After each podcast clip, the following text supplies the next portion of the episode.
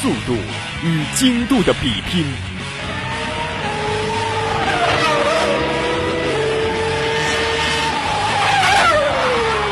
力量与意志的碰撞。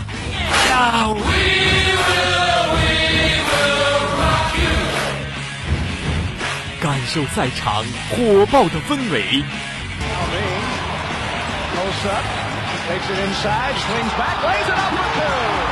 聆听脉搏跳动的声响，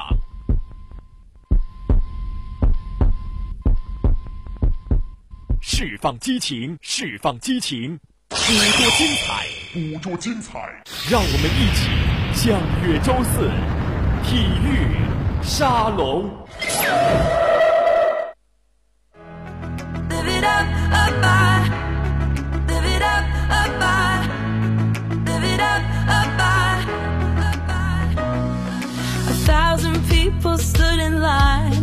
Hear a couple words of mine.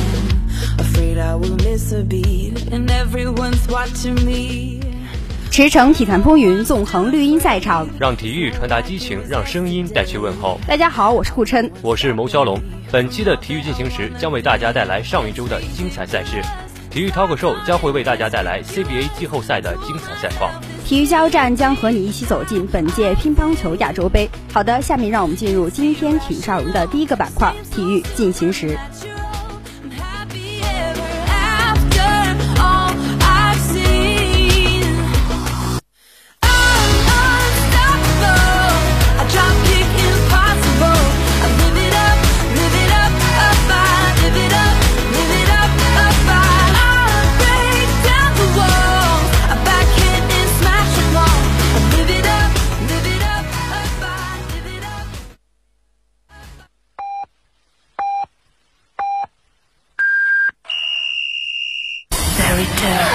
体坛赛事一手掌握，体育资讯不能错过，把握动向，播报焦点，一切尽在体育进行时。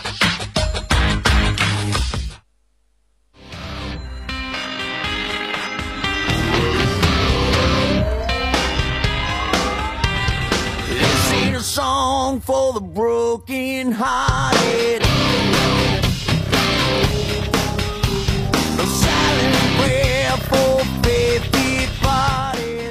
让我们进入今天的体坛资讯。北京时间三月十七号，意甲第二十七轮一场焦点战，AC 米兰做客弗兰基球场一比二不敌佛罗伦萨，德斯特罗先拔头筹。此后，佛罗伦萨队华金先是助攻罗德里格斯追平，随后华金破门，帮助佛罗伦萨二比一逆转取胜。米兰连续三轮不胜。第五十七分钟，伯纳文图拉距门二十米处右脚大力抽射踢偏，但球打在西。德斯特罗身上变线入网。第八十三分钟，华金右路传中，罗德里格斯小禁区冲顶破门，佛罗伦萨追平。第九十分钟，巴桑塔左路传中，碰后碰后卫变线弹起，华金距门五米处冲顶破门，二比一，佛罗伦萨反超。北京时间三月十六号，英超第二十九轮，切尔西主场一比一战平南安普敦，科斯塔头球首开纪录，马蒂奇禁区内犯规送给对方点球。塔迪奇点球扳平比分。第十一分钟，阿扎尔禁区内敲给右路插上的伊万诺维奇，后者直接高球传入禁区。科斯塔小禁区内面对门将头球攻门得手，主场作战的切尔西一比零领先。这是科斯塔本赛季第十八个联赛进球。第十八分钟，马蒂奇禁区内铲球撞翻了马内，主裁判判罚点球，塔迪奇主罚将球打在门将脚上反弹入网，一比一。本轮结束后，切尔西少赛一轮，领先第二名曼城六分。北京时间三月十四号，巴萨客场二比零轻取埃尔瓦，在国家德比前稳住了榜首位置。第三十分钟，梅西禁区内打门，皮球击中对方球员手部，主裁判罚点球，梅西当仁不让地走向点球点，并一蹴而就。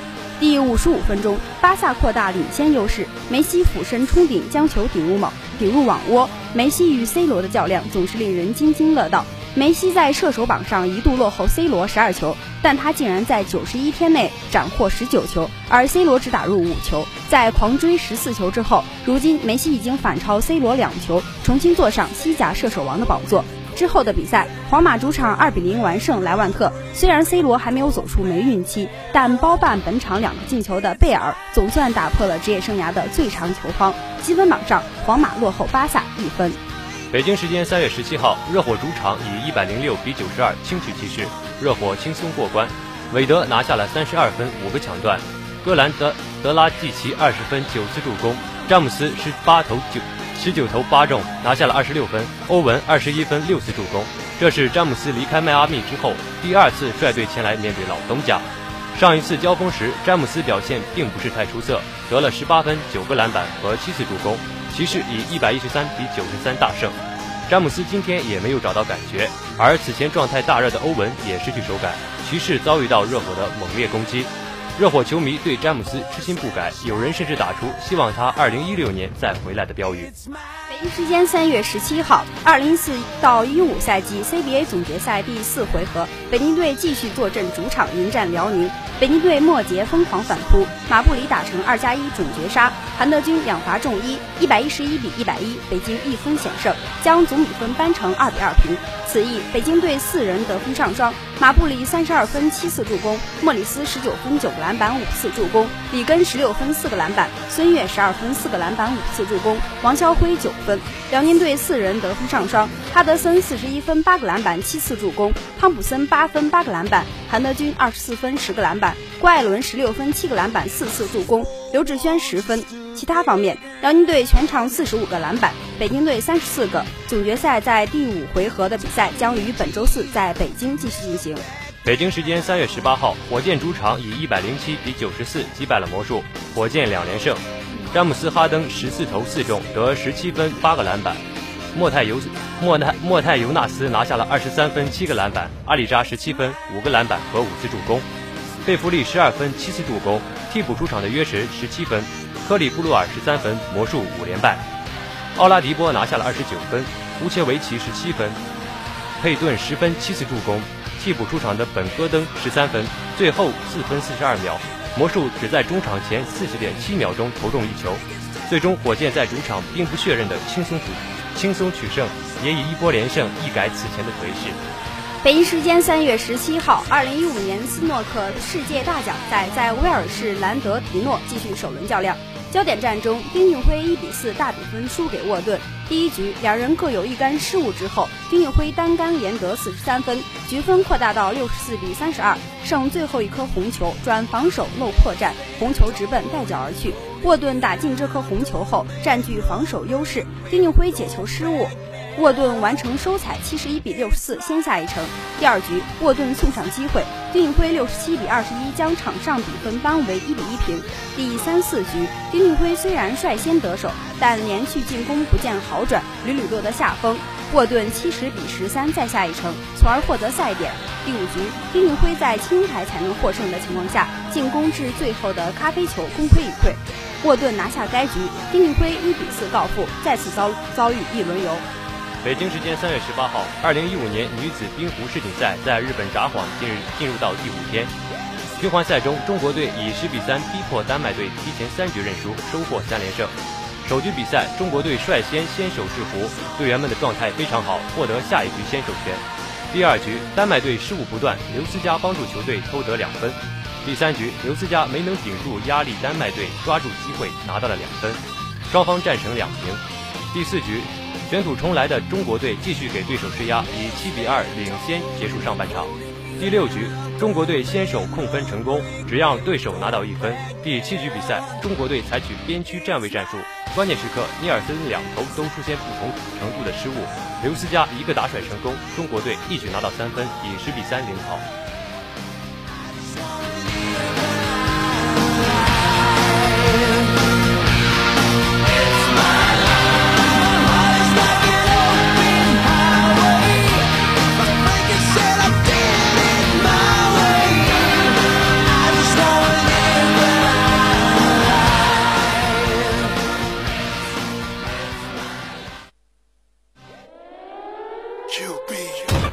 知道退役后的舒马赫过得怎么样吗？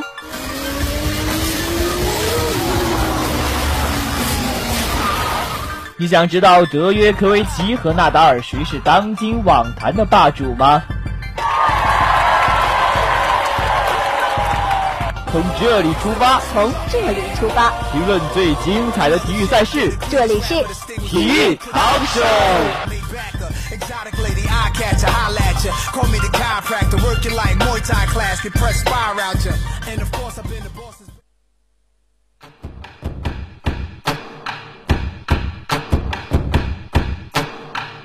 It's amazing, I'm the reason everybody fired up this evening. I'm exhausted, barely breathing, holding on to what I believe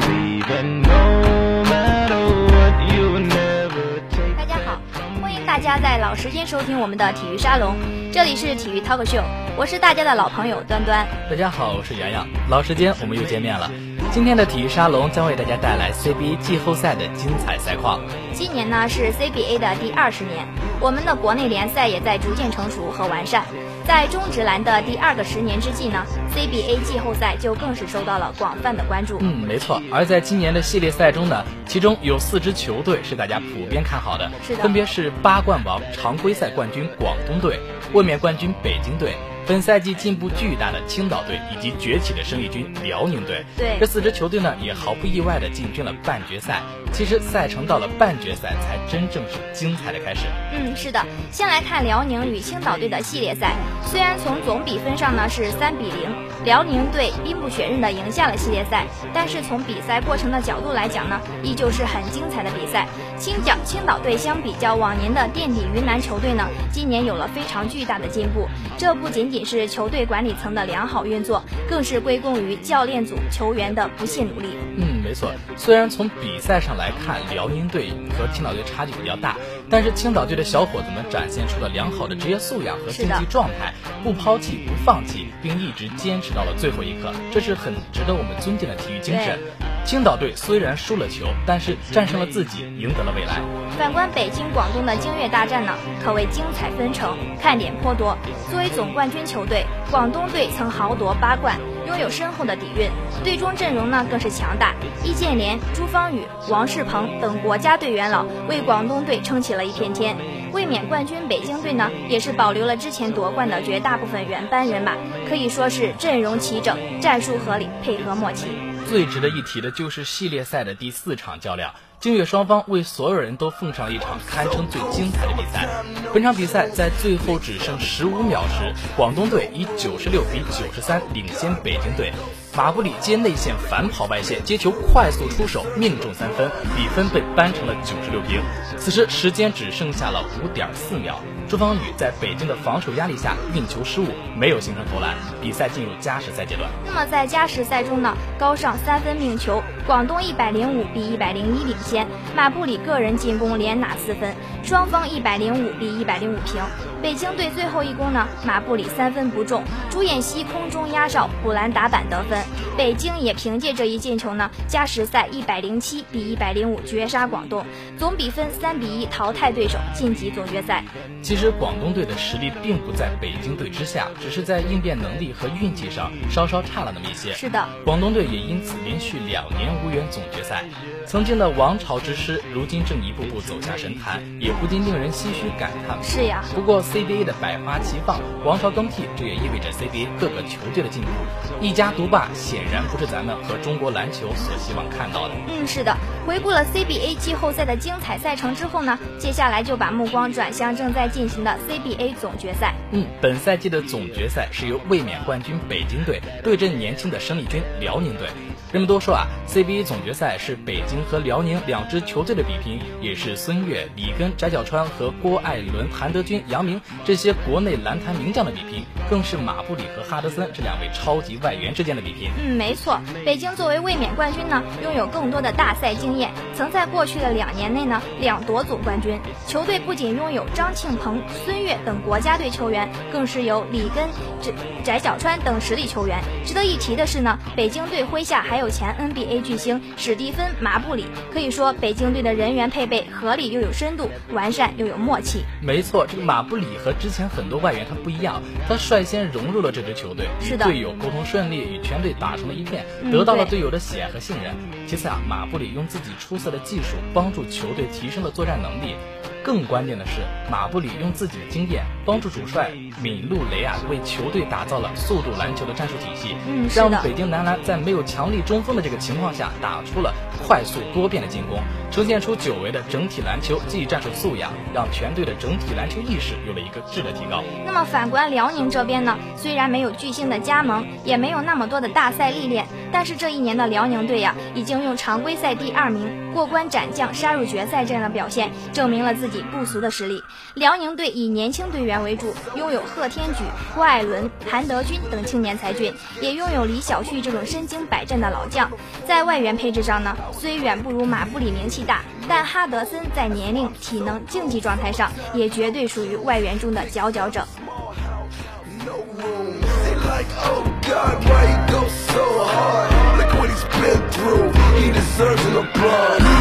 Amazing, so amazing, so amazing. It's amazing, so amazing, so amazing, so amazing. It's amazing, so amazing, so amazing, so amazing. It's amazing. 欢迎回来，这里是体育 Talk Show，我是梦琪。大家好，我是小季。接下来，让我们一起走进 CBA 总决赛的赛场。嗯，那截至现在呢，CBA 总决赛已经进行了四场比赛，目前北京辽宁战成二比二平。那前两场分差较大，几乎在末节的后半节比赛呢就已经失去了悬念。不过这也可以理解，因为系列赛才刚刚开始，不论球员呢还是教练都处在一个适应期，都在适应对手的战术打法，都在适应总决赛的氛围和节奏。而之后的两场就发生了很大的不同，比赛的激烈程度和观赏性呢提升了不止一个档次，仿佛又回到了北京和广东的最后一场较量。在总决赛第三场，辽宁以一百零九比一百零八一分险胜了北京。哈德森奉献了准绝杀，成为辽宁队拿下关键战役的首功之臣。他全场砍下了三十一分、十一个篮板和十二次助攻，如此全面的表现也是 CBA 二十年历史中的首例。他也成为了 CBA 历史上第一个在总决赛中贡献出三方数据的球员。不过，哈德森这场比赛的手感并不是太好，三分线外十次出手并无一次命中，但他依然靠着自己强悍的冲击力，为自己的球队在客场赢得了无比宝贵的胜利。嗯，那反观北京方面，此役北京队集体发挥不佳，国内球员除孙悦、里根以外，无一人得分上双。末节的单外援政策呢，也使得北京队对马布里的依赖性增强。本场比赛就是最好的证明了。没错，最后一节马布里几乎包办了北京队的所有得分，而队友不能够承担起分担马布里进攻压力的责任，不能够在关键时刻站出来拯救球队，而是将所有的一切抛给这个三十八岁的老将。篮球是五个人的运动，用被绝杀结束一场比赛，不仅仅是运气不佳，更是一场比赛问题积累的结果。就本场比赛而言，北京队的王朝之路任重而道远。嗯，那总决赛第四场还是一分之差，不过这次的赢家呢换成了北京队。这场比赛，北京队用辽宁的方式又赢了辽宁。本场比赛主流依旧依旧是两大外援的精彩对决。此役，哈德森和马布里各自砍下了四十一分和三十六分。如此单纯比较各项数据，哈德森完胜显而易见。但是如果深究场上的作用，加上关键时刻的发挥以及打法的合理性，那么三十八岁的老马显然更胜一筹。嗯，那哈德森虽然继续延续了自己的上佳表现，全场砍下四十一分，而且在三分球的方面呢有着显著的回升，但依旧不能弥补进攻选择不合理这一弊端。第四节表现的尤为明显，辽宁队领先十四分进入第四节。当北京队在马布里的带领下，全队多点开花，掀起反扑之时呢，哈德森并没有串联起全队的进攻，而是一味的依靠个人的能力单打独斗，连续四次进攻未果，这也就给了北京队反超的机会了。当然，哈德森的进攻选择不合理，也有其他方面的原因。嗯由于没有控制好犯规次数，使得贺天举这个进攻点饱受犯规的困扰，束缚了手脚，全场低迷。郭艾伦全场零助攻，全队助攻次数落后北京队两位数之多。这也是为什么辽宁队在篮板完胜的情况下，还是会输掉比赛。嗯，那三天内的两场比赛，仿佛两个球队互相调换了命运。在极度焦灼的比赛里呢，辽宁队暴露了对手曾经暴露的问题，北京队呢也是用辽宁的方式战胜了辽宁。赢下关键的战役，又扳平了比分。辽宁发挥不佳，运气较差，这场失利呢也是在情理之中了。由于总决赛采取七场四胜制，接下接下来的第五场就显得尤为重要。在美国职业篮球赛中，这种第五场赛点战役也被称为天王山之战。相信愈发精彩激烈的季后赛也会大大增强天王山之战的期待程度和观赏性。我们体育 talk show 也会继续关注 CBA 的精彩赛况，并在下周同一时间继续为您奉上精彩纷呈的我们自己的联赛。好了，今天的体育 talk show 到这里就要跟大家说再见了，不要走开，接下来是更加精彩的体育加油站。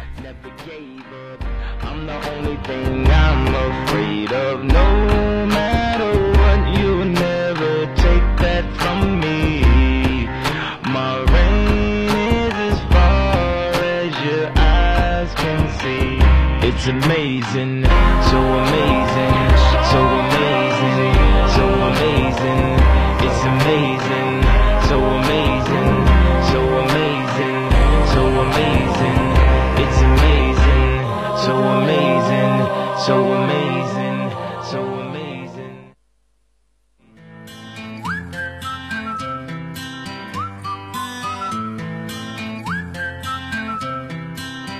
本垒打、 突击球、风向表，这些冷门术语你了解吗？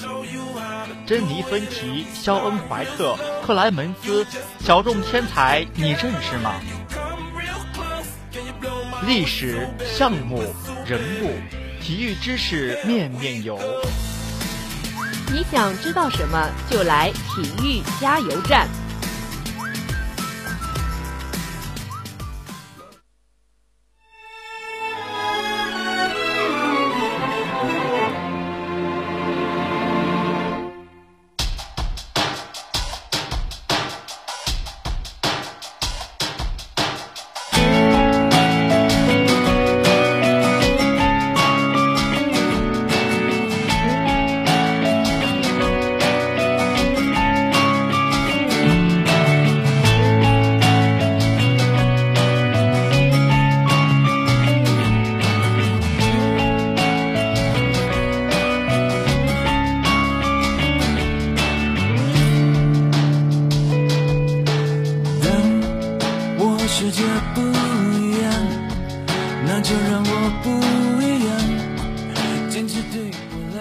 大家好，欢迎在同一时间来到体育加油站，我是可明。大家好，我是志远。哎，可明啊，听说你最近一直在关注着体育新闻，嗯那还不赶快跟大家分享一下吧？好的，那么二零一五年的乒乓球亚洲杯是刚落下了帷幕，那么本期的体育加油站，我们就一起来回顾一下此次亚洲杯的比赛历程吧。北京时间呢，三月十四日，二零一五年乒乓球亚洲杯在印度的斋普尔开赛。中国队的两位女单选手刘诗雯、朱雨玲顺利从小组赛中出线晋级八强。刘诗雯三战全胜，排名小组第一晋级，而朱雨玲呢，则是以两胜一负的战绩位列小组第二出线。嗯，是的，刘诗雯作为头号种子选手被分在 A 组，首轮她是以三比零顺利拿下了韩国的梁夏莹。第二轮呢，刘诗雯和日本的名将福原爱相遇，刘诗雯在场上是完全的占据主动，连胜三局赢球。最后一轮中，刘诗雯也是没有任何问题，毫无悬念的是以三比零击败了中国香港的杜凯琴。那这样一来，刘诗雯是三战全胜，排名第一晋级。而福原爱在另外两场比赛中战胜了梁夏莹和杜凯琴，她是一胜一负，排名第二出线，杜凯琴位列第三。而朱雨玲则是被分在了 B 组。首场比赛，她以三比一战胜了中华台北的郑怡静。在第二轮比赛当中，朱雨玲和新加坡名将冯天薇相遇。冯天薇在比赛中发挥的更为出色，她以三比零横扫对手。而朱雨玲在最后一轮是成功反弹，连胜三局击败了中国香港的李浩晴。这样呢，冯天薇三战全胜，排名第一；朱雨玲是两胜一负，位列第二。他们一同进入了八强。郑怡静则是一胜两负，排名第三。在之后的 C 组当中，日本的石川佳纯三战全胜，排名第一；韩国的徐孝元两胜一负，紧随其后；新加坡的于梦雨位列第三。在 D 组当中，泰国的科梦科武梦三战全胜，排名第一，而他呢也是拿到了附加轮的参赛资格。在女子单打的附加赛中，中华台北的郑怡静和中国香港的杜凯琴分别是获胜晋级。四分之一决赛中，刘诗雯在面对郑怡静是完全的占优，她是以四比零轻取对手。同样呢，上半区的朱雨玲也是发挥的相当出色，她在与石石川佳纯的比赛中占据主动，同样是以四比零获胜。而另外两场的四分之一决赛，冯天薇和福原爱双双获胜，他们也是晋级了四强。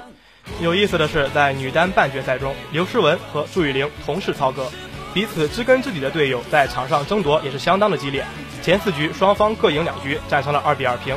其中呢，在第四局中，刘诗雯曾以九比七领先，但随后朱雨玲掀起了反扑，连扳四分，逆转拿下。刘诗雯并没有受到第四局失利的影响，她在之后的比赛中发挥的更为稳定，她一鼓作气连赢两局，以四比二战胜了朱雨玲晋级。刘诗雯也是用这一战证明了她的表现更加稳定，打关键球的能力更为强大。嗯，是的，刘诗雯真的很不错。那另一场半决赛中呢，冯天薇和福原爱是激战了七局。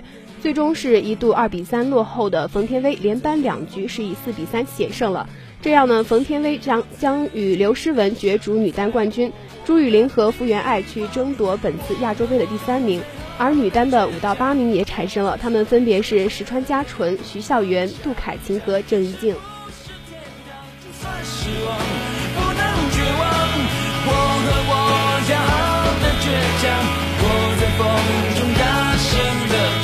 缓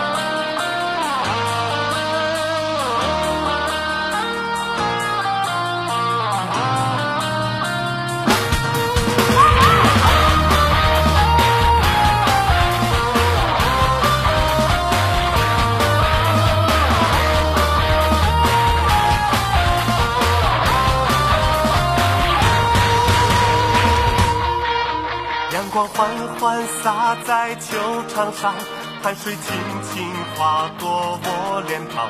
我要用我所有的力量。好的，欢迎回来，我是大家的好朋友圆圆。是的，体育加油站呢，精彩继续。那接下来我们一起把目光转向决赛。好的。嗯，刘诗雯和冯天薇呢，作为是赛会的前两号种子，是在决赛中相遇了。刘诗雯此前曾三夺亚洲杯女单冠军。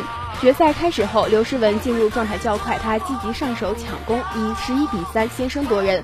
冯天薇呢，从第二局开始就注意控制刘诗雯的前三板，她努力不让她发挥出速度上的优势。而刘诗雯呢，在场上也是主动失误较多。冯天薇连扳两局，以二比一反超。嗯，没错。那在第四局中，刘诗雯成功做出调整，她控制住自身的失误，扳回一局，追成二平。冯天薇在第五局明显加强加强了胸搏。他迅速拉开了比分，确立优势，并拿下了这一局，以三比二再度领先。背水一战的刘诗雯在第六局放手一搏，她迅速以六比二领先。眼看比赛将要迎来了决胜局，可这时呢，场上风云突变，冯天薇连追两分。中国教练严森立即请求暂停，这个暂停呢，似乎对刘诗雯的帮助不大。没错，嗯，冯天薇回到场上之后呢，又拿到了两分，追成六平。不过刘诗雯很快的还击，她以十比九抢先拿到了局点。这时刘诗雯没能够把握住机会，冯天薇一连气得了三分，以十二比十逆转拿下。她是以四比二战胜刘诗雯，夺取女单冠军。嗯，没错。那她不仅在决赛上击败了刘诗雯，小组赛时冯天薇就以三比零战胜过另外一位中国选手朱雨玲。这位新加坡名将通过战胜两位中国选手拿到冠军。虽然这只是亚洲杯赛，但这又令人想起五年前他在莫斯科决赛创造的神奇一幕。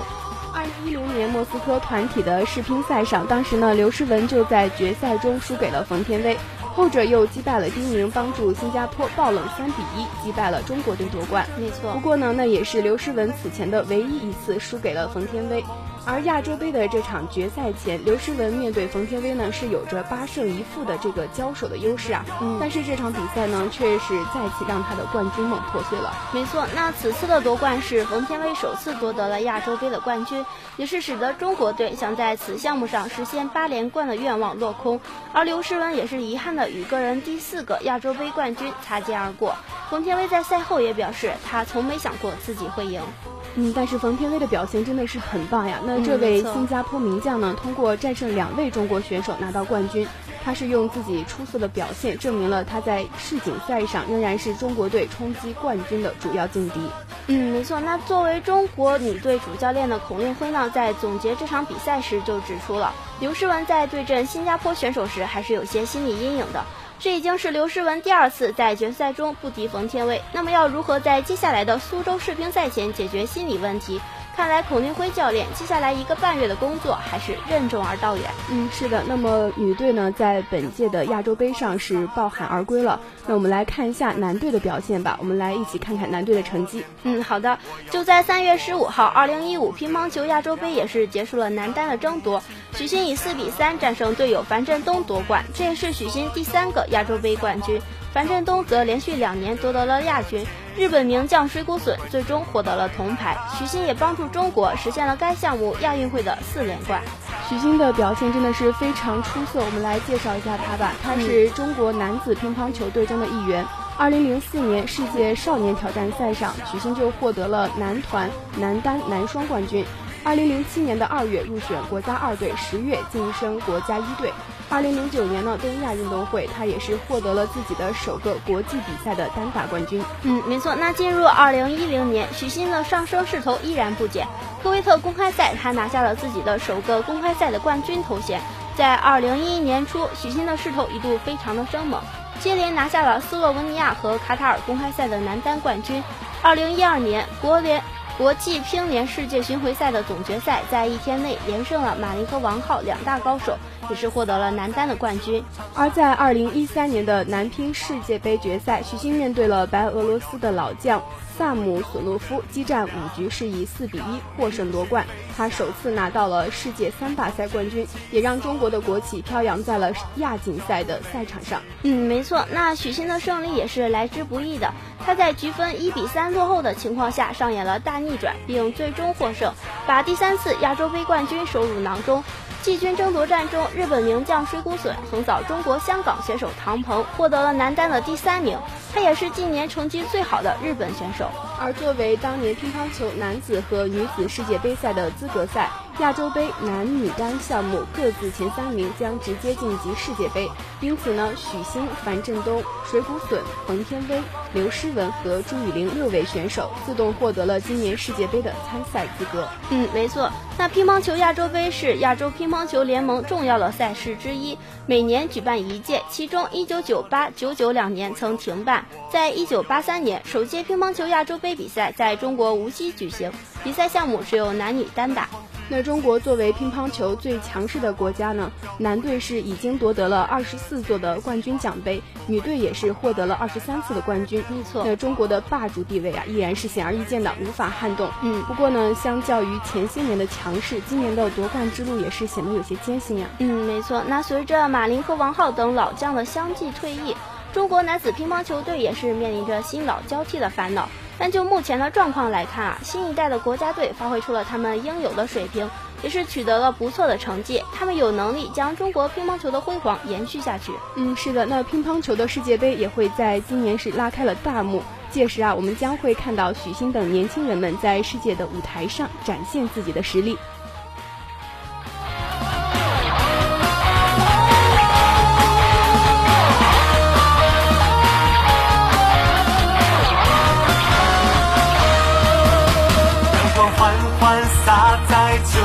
上汗水，轻轻划过我脸庞。好了，本期的体育沙龙到这里就要和大家说再见了。本期播音顾琛、牟骁龙、马远扬、柳亚端、史可明、王志远、闫梦琪、季明江、马媛媛，本期编辑梁雨萌、韩翠玉、蒋吉荣、芈月、王志远，实习主编王志远、周洋，主编顾琛携导播郭玉婷。感谢大家的收听，我们下期再见。我会投入我的努力，让它散发。